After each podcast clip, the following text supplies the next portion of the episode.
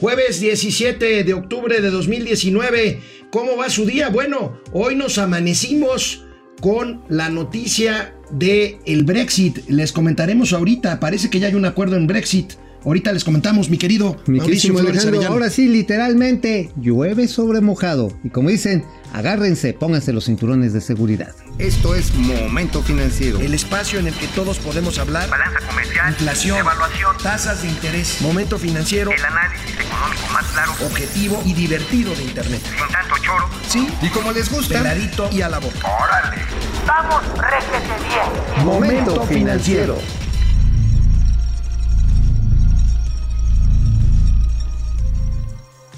El primer ministro británico nos dio una sorpresa esta mañana. El primer ministro británico Boris Johnson anuncia que ya hay un acuerdo en principio para un Brexit ordenado el 31 de octubre. Habría que creerle, Boris Johnson es un tipo Mm. pendenciero populista es, eh, Pues, pues, este- es, habría que creerle, ¿no? Es- sería, sería como el macuspano de, de Nueva Inglaterra, ¿no? Digo, para pronto. O sea, la verdad es que el señor Johnson, híjoles, es tan difícil creerle, porque al mismo tiempo hay que recordar que hay una fuerte oposición en el Parlamento británico que le han estado diciendo, oiga, señor, medite lo del Brexit, ¿eh? Sí. Medite. Porque, bueno, de hecho, muchos de los valores, sobre todo los inmobiliarios en lo que es el famoso barrio de Piccadilly, se han venido para abajo. Sí. La moneda británica, La libra. la libra esterlina, pues ya no pesa libra, ya de pesar como medio kilo. Bueno, parece, parece fuerza. que hoy la Libra tuvo un buen comportamiento por este anuncio en un tuit que dio el primer ministro británico. Ahí lo tenemos eh, festejando que tiene un nuevo trato para hacer el Brexit y retomar el control. Suena trompiano esto, ¿no, amigo? Tomar Este, el control. No, bueno, pero velo, si digo, parece el Big Cheto, pero eh, de limón, ¿no? O sea, finalmente, pues está así, es coloradito Bueno. y todo el rollo. Ahora, la cuestión aquí es que, ¿por qué no se depreció más la moneda británica, la libra? Porque, pero ya se había venido depreciando a lo largo del tiempo. Esto sucede por algo muy importante. Sucede porque se quita la expectativa, la expectativa de qué va a pasar, la incertidumbre. Ahora ya saben que sí se quieren salir. Ahora la cosa, los costos de salirse de la Unión Europea, bueno, la van a seguir pagando los británicos, pero de mientras nos van a meter en una serie de complicaciones comerciales, porque México, por ejemplo, va a tener que negociar por aparte con la- el Reino Unido, con la Gran Bretaña, va a tener que negociar un acuerdo comercial por aparte del que tenemos ya con la Unión Europea. Aquí, aquí el punto es que es menos peor, digámoslo así, perdón la expresión, pero es menos peor un acuerdo negociado con la Unión Europea que una salida desordenada, sin un acuerdo, sin reglas, sin tiempos. Y parece que Johnson ahorita está anunciando esto. Incluso subió un video muy propio, muy trompiano, insisto, un video a su cuenta de Twitter también esta mañana, que ahorita les voy, les voy diciendo, les vamos diciendo qué es lo que dice en este video. Pues muy bien hecho. Vamos a ver, vamos a ver de qué se trata. Tenemos un nuevo trato. El Brexit va. Y retomamos el control. ¿Qué significa nuestro trato? Uno, los británicos estamos fuera de todas las leyes europeas. Dos, podemos hacer nuestros propios acuerdos comerciales. Tres, termina la supremacía europea. Cuatro, controlaremos nuestros propios impuestos. Cinco, Irlanda del, del Norte permanecerá en territorio aduanero británico. Seis, ha sido abolida la barrera antidemocrática. Y firma Boris Johnson. Ojo, ojo, falta Escocia. Escocia ha hecho un referéndum Y en, dice, en la que nosotros- dice nosotros nos vamos para otro lado. Escocia forma parte importante de la economía británica y vamos a ver qué pasa con Escocia. Bueno. Escocia, hay que recordar, ellos han insistido que se quieren quedar en la Unión Económica Europea porque les conviene así. De hecho, eh, Inglaterra, quienes no han ido, pobres, no, como crees? Bueno, yo sí he ido, o sea, la verdad sí, acá bien mamuco. Pero la parte sur es la más desarrollada, la parte norte hacia donde está Escocia, pues este, sí está en niveles, eh, pues digamos como del centro, haciendo la comparación, el centro de los Estados Unidos, no es un lugar industrializado ni tan urbanizado. Lo que les ayuda mucho es precisamente Escocia y Escocia porque tiene una gran actividad comercial, mucho de producción pesquera, mucho también curiosamente de tecnologías de la información con el, con el continente, con la masa continental. Ellos dicen, señores, señor Johnson, pues nosotros sí nos queremos seguir siendo parte de la Unión Económica Europea. Y esto de que ya no tenemos que responderle a las leyes europeas también habla de un tema fundamental, amigo. El enorme temor que tienen en Europa y en Inglaterra en particular a la migración ilegal. Eso es el punto. La migración, que es un problema terrible, terrible de Oriente hacia Europa Central y pues incluso, incluso hasta la Gran Bretaña, amigo. Y bueno, parece que las tensiones eh, se van mejorando. Insisto, lo menos peor, digo, lo mejor sería que la Gran Bretaña quedara dentro de la Unión Europea. Eh, pero bueno, a ver, vamos a ver, habrá que creerle al primer ministro Boris Johnson, habrá que ver las letras chiquitas de este acuerdo, del cual todavía no se sabe mucho más, pero iremos viendo, iremos viendo qué es qué es lo que pasa. Vamos con algunos comentarios. Gracias vienen, por vienen conectarse. los comentarios. Betos Rodríguez, saludos desde Querétaro, excelente programa. Muchas gracias. Betos. Saludos a Querétaro, linda Oye, ciudad. oye, por cierto, en Querétaro ayer Pancho Domínguez, mejor conocido como Pancho Pantera, anunció esta inversión importantísima que está desarrollando, no de ahora, sino desde hace tiempo, la empresa francesa Safran, que es la que desarrolla las turbinas de los aviones Airbus. Y también le mete a algunos otros, ¿eh? por ejemplo a Bombardier, les hace componentes. Importante, ¿eh? es una inversión que raya los 100 millones de dólares. Aquí, aquí ya hemos dicho, amigo, más. que Querétaro es un buen ejemplo. Querétaro tiene transición política entre PRI PAN desde hace muchos, muchos años, pero ha mantenido, independientemente del gobierno que tiene en Palacio, valga la redundancia, en Palacio de Gobierno, allá en la ciudad de Querétaro, muy bonita ciudad, ha mantenido una política muy alineada. Industrial. Una política claramente orientada a clústeres aeronáuticos, a industria automotriz, automotriz, autopartes. a y tecnología de la información. Y las universidades se alinean mucho a producir los técnicos y los licenciados y los ingenieros que requieren sus empresas. Y pues Querétaro ha crecido a ritmos de arriba del promedio nacional, muy Y por arriba que del no hay, no hay universidades Benito Juárez por allá. No, no, no, ahí son universidades de adeveras. Ramsés, Ramsés, saludos.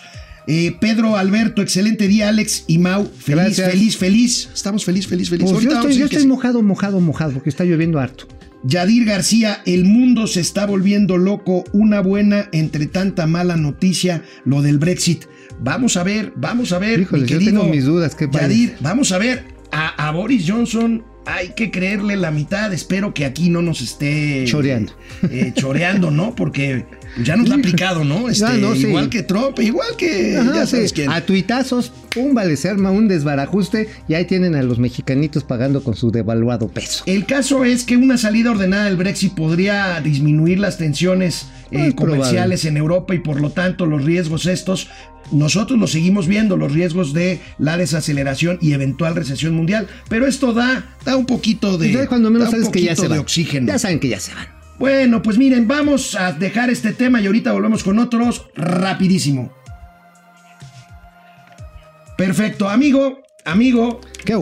Santa Lucía habemos, consecuencias no sabemos. Pues mira. Luego de quedar desestimado el último recurso contra la construcción del aeropuerto de Santa Lucía, hoy mismo el presidente de la República da el banderazo, dio el banderazo de salida a lo que será el nuevo aeropuerto internacional Santa Pues, Lucía. Yo ya vengo listo para aquí con Doña Austeridad Republicana hacer un aterrizaje en la central avionera de Santa Lucía y Yo podría decir que hoy están poniendo la tercera piedra del Aeropuerto Internacional de Santa Lucía. La primera fue cuando fue la primera vez el presidente, la segunda fue el Cerro de Paula y la tercera se el cerro de Paula le van a poner rueditas. Bueno, pues, es vamos a ver qué dijo el presidente eh, Andrés Manuel López Obrador sobre este tema. Está muy contento. Vamos a iniciar los trabajos para la construcción del aeropuerto Felipe Ángeles en la base aérea militar de Santa Lucía. Esto es todo un acontecimiento porque vamos a resolver de esta manera el problema de la saturación del actual aeropuerto de la Ciudad de México. Va a seguir funcionando el actual aeropuerto de la Ciudad de México y al mismo tiempo se va a crear este aeropuerto moderno, un aeropuerto funcional y vamos a ahorrar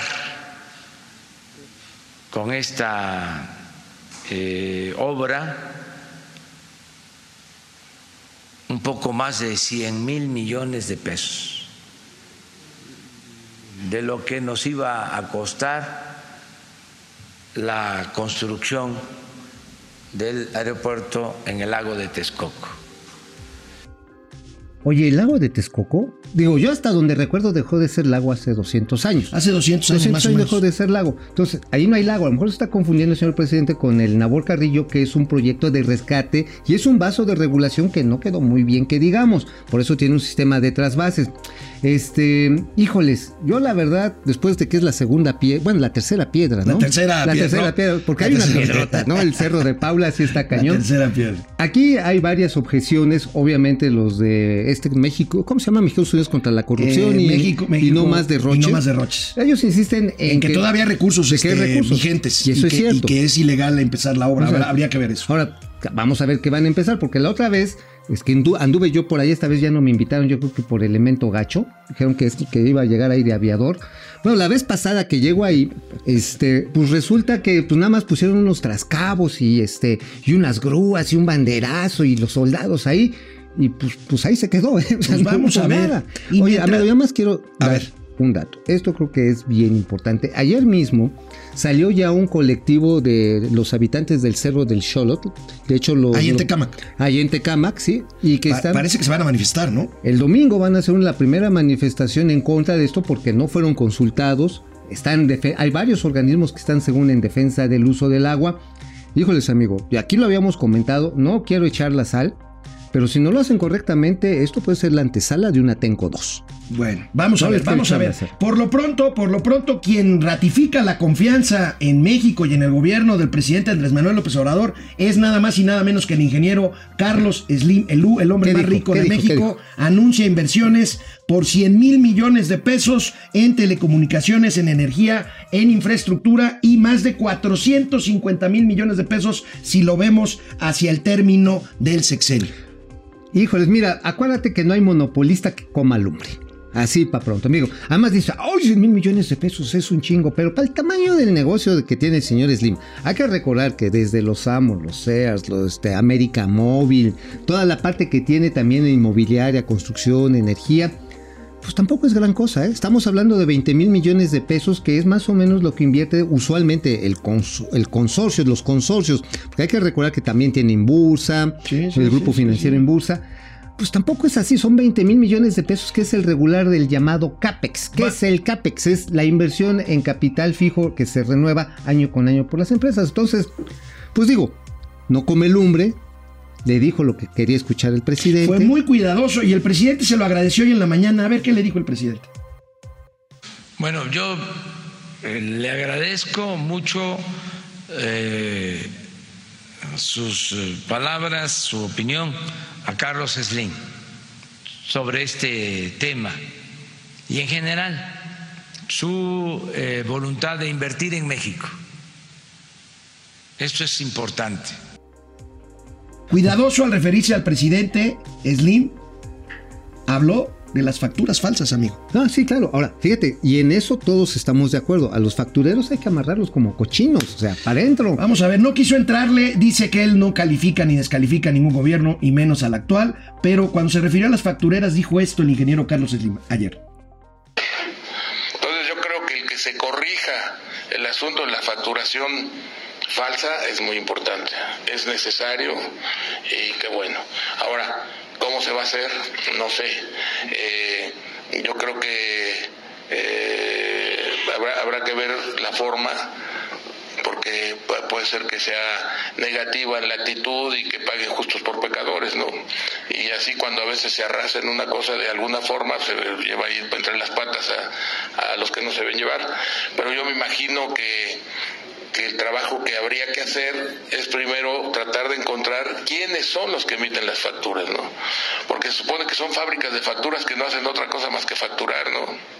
Son empresas, dicen que son empresas fantasmas, localizarlas, cerrarlas, quitarlas, etcétera, etcétera. Yo creo que es un problema que hay que resolver, y, pero hay que resolverlo eh, con inteligencia y de buen modo y, y rápido.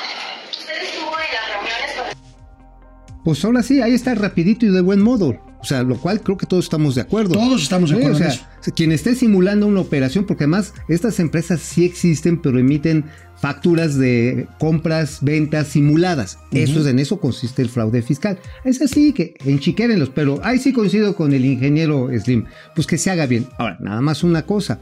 También él está esperando, entre todo este rollo de pasar la barbita, pues está esperando que le cambien, que le cambien el título de concesión América Móvil para poder transmitir televisión y video próximamente. triple El triple play. es lo Bueno, que está vamos esperando. rápido con comentarios. Pepe García y los estudios. APA.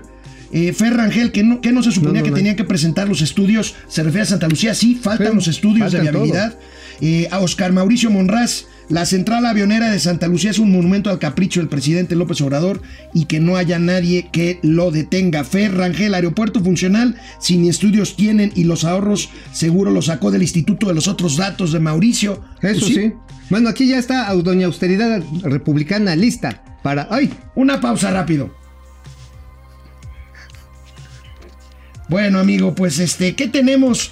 Que avanza la miscelánea fiscal y la ley de ingresos. Oh, sí. Y la ley de ingresos se discuten hoy ambos, ambas cosas. Hay algunas cosas que te quiero preguntar, pero mientras tengo una exclusiva. Tienen un problema. Les faltan 50 mil millones Uy. de pesos. Oye, les te paso. faltan 50 A ver, mil cuenta, millones de yo pesos. tengo otra. Bueno, a ver, pero les faltan ¿Por 50 qué, mil millones de pesos y ya quedan pocas opciones. O aumentar impuestos, que eso se comprometió el presidente, no, o a bajarle al gasto social. O no devolver impuestos al valor agregado. Déjame les paso el chisme.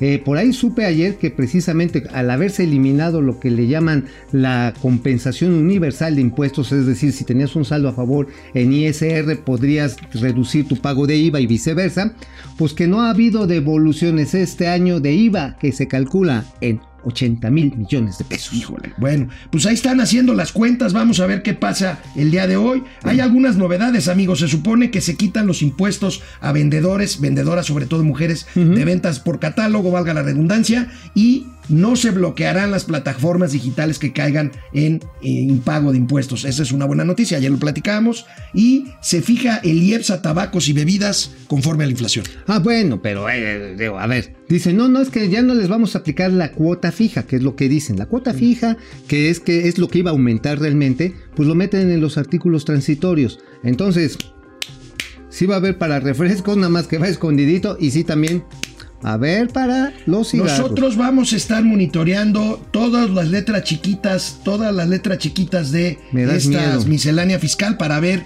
qué pasa. Y bueno, cambio, cambio, como dicen en el estadio de fútbol, cambio en el equipo. Cambio de juego. cambio en el equipo de los petroleros. Sale Carlos Romero de Champs, entra Manuel Limón, Pero gente Manuel de Limón, su confianza. pues sí. Carlos Romero Champs deja el sindicato después de 26 años de liderazgo. Pues sí, mira, es indefendible este personaje. Ahí estaba leyendo algunos amlovers, decían, a ver, la oposición que está defendiendo. es-". El señor es indefendible, digo, se atascó hasta donde, o sea, no se metió el distinguidor porque no le cabía en el chaleco. Pero a ver, aquí lo importante es qué va a pasar. Tengo por ahí ahora sí que otros datos, tengo otros datos de que el señor Napoleón Gómez Urrutia se está moviendo, pero como chinicuila en sartén caliente para tratar de colocar algunos gallos para la elección que será dentro de un mes. ¿Realmente habrá un proceso democrático abierto, ordenado para elegir? Esa es la pregunta. O pues vamos a regresar a los viejos tiempos de ay, Ay, hasta ya se, ya- hasta no, se bueno, desmayó, pues es hasta que ya se le espantó, le, líder. le dio tenemos el miedo, ahí, tenemos tranquila, por ahí un tranquila. cuadro de nuestros amigos, hermanos del economista por ahí en su primera plana. Tenemos por ahí un recuadro. A ver A si ver. lo podemos ver, algunos datos del sindicato. Eh, ahí lo tenemos. Son. eh, fue líder durante 26 años, amigo. 93.549 trabajadores en activo, 10.000 para reemplazos. Y miren, este es uno de los problemas de Pemex: 22.500 jubilados. Es una de las empresas menos rentables del mundo. Ah, y el déficit sindical, el pasivo sindical, es uno de sus graves Bueno, y ayer, ayer sacó un desplegado bien interesante y donde hablaba de todos los logros a favor de los trabajadores. Pues sí, son conquistas laborales, pero que le cayeron encima las finanzas de Pemex. Y hoy por hoy, muchos de los problemas que tiene Petróleos Mexicanos, por los cuales, por ejemplo, las asociaciones que se plantearon el sexenio pasado se atoraron, muchas de ellas, pues era porque llegaban los británicos acá con un régimen, los de British Petroleum, y veían el pues veían el atascadero que traía el sindicato, decían, no, ¿sabes qué, mijo? Este, pues mejor no, ¿eh? Mejor ahí, ahí, ahí le paramos, ¿no? El presidente Andrés Manuel López Obrador se refirió también hoy en la mañanera a este tema, no podía ser de otra forma, y esto fue lo que dijo.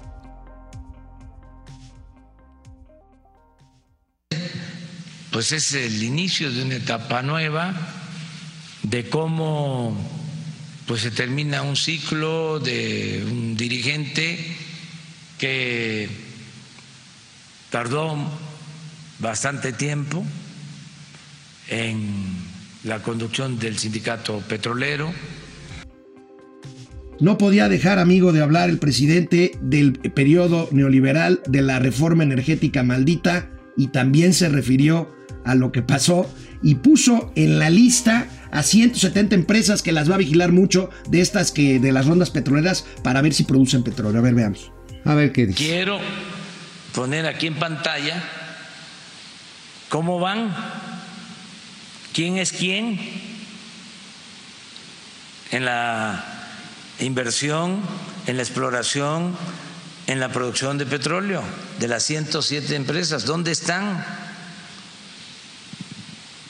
Porque también el pueblo de México requiere saber qué hicieron con lo de la reforma energética. ¿Cómo ves, amigo? Pues nada más hay un dato que no es mío, no es del presidente, es de la Comisión Nacional de Hidrocarburos, y donde reporta que ya este año las empresas petroleras aportan 50 mil barriles diarios de petróleo. Y va para arriba. Va, para arriba porque son inversiones que ya tienen 3, 4 años Y van por que van a 200, empezar. y van Incluso por una 240 italiana que ya fue con el presidente a enseñarle su primer eh, eh, gotita de Ajá, petróleo ajá, para allá. Bueno, Ya. Mauricio Flores le gustan los pleitos y nos trae aquí una exclusiva inter ¿qué? Platanaria e intergaláctica. Un pleito entre cheleras. Chelas no entre cheleros. che- entre che- cheleras. cheleras. Platícalos, ami- platícanos, amigo, ¿de qué se trata? Rápidamente es una pelea entre morenas, entre morenas y no son precisamente las morenas del partido de este. No, se trata de que las dos grandes cerveceras, las dos grandes cerveceras de este país, estamos hablando de Heineken, Moctezuma y Grupo Modelo, que ya no son mexicanas, la verdad que ya las compraron empresas multinacionales, traen un pleito clavadísimo primero con las llamadas las ligeras, las llamadas ultras, por ahí tenemos algunas imágenes, en las que la imagen es idéntica y traen un pleito en el Instituto Mexicano de la Propiedad Industrial. Pero acaba de sal- salir uno nuevo, el de las morenas, Tecate Ámbar contra Victoria. ¿Cuál es el pleito? Dice, ni clara ni oscura. Es el eslogan en los mismos, tanto para la ámbar como para la mestiza. En otras palabras, están peleando la imagen. Yo sé que tú, a ti te encanta la morena, amigo, pero este, y no sé, yo supongo que a nuestro señor productor le gusta la ligera, ¿no? La- este, pero- bueno, amigo, a, a ver. ver, a- aquí el tema es que es de muchos millones de pesos el asunto, ¿eh? Bueno, es muchos millones de pesos. Otra- Ahora, es un pleito que me imagino que debe estar en el Instituto Mexicano de la Propiedad Industrial por el nombre parecido. Y las imágenes. Pero con el tema de mestiza, a lo mejor acaban en CONAPRED por el tema de la, de la, este, la discriminación. ¿no? discriminación, sí, Ya no, ves- imagínate. Ya ves que ahora todo el mundo es políticamente Sí, correcto. sí, no, no, son los afroamer- las cervezas afroameric- afromexicanas, ¿no? Ay, ¿En, no, en qué parará este asunto, mi querido amigo? Pues seguramente va a haber algunas medidas cautelares y no les extrañe que en un momento dado lleguen algunos sellos del INPI y se los pongan algunos refrigeradores de las chelas así. Que sugerencia, amigos, tengan siempre unas en casa. Bueno, ya para terminar, amigos, más comentarios. Yolanda Ramírez, estaría muy bien, Yolanda. estaría muy bien, porque los de la derecha hacen mucho fraude. Arriba AMLO, el mejor presidente. No, Perfecto, está bien. Adelante. Eh. Saúl Martínez, yo creo que Slim ya debería dejar de agachar la cabeza cuando lo expropien, ya va a ser demasiado tarde. No, no, No, no, no que la boca se te haga chicharrón, Sí. no por Carlos Slim, eh, Sino por en acto por general, todos, sino en por general. todos. Eh, Carlos Ramírez, amigos, pero en las letras chiquitas dice, lo voy a invertir cuando AMLO sea presi- no sea presidente. Bueno, nos vemos mañana ya, amigos. Mañana lo platicamos en viernes. Vamos, réjete bien. Momento financiero.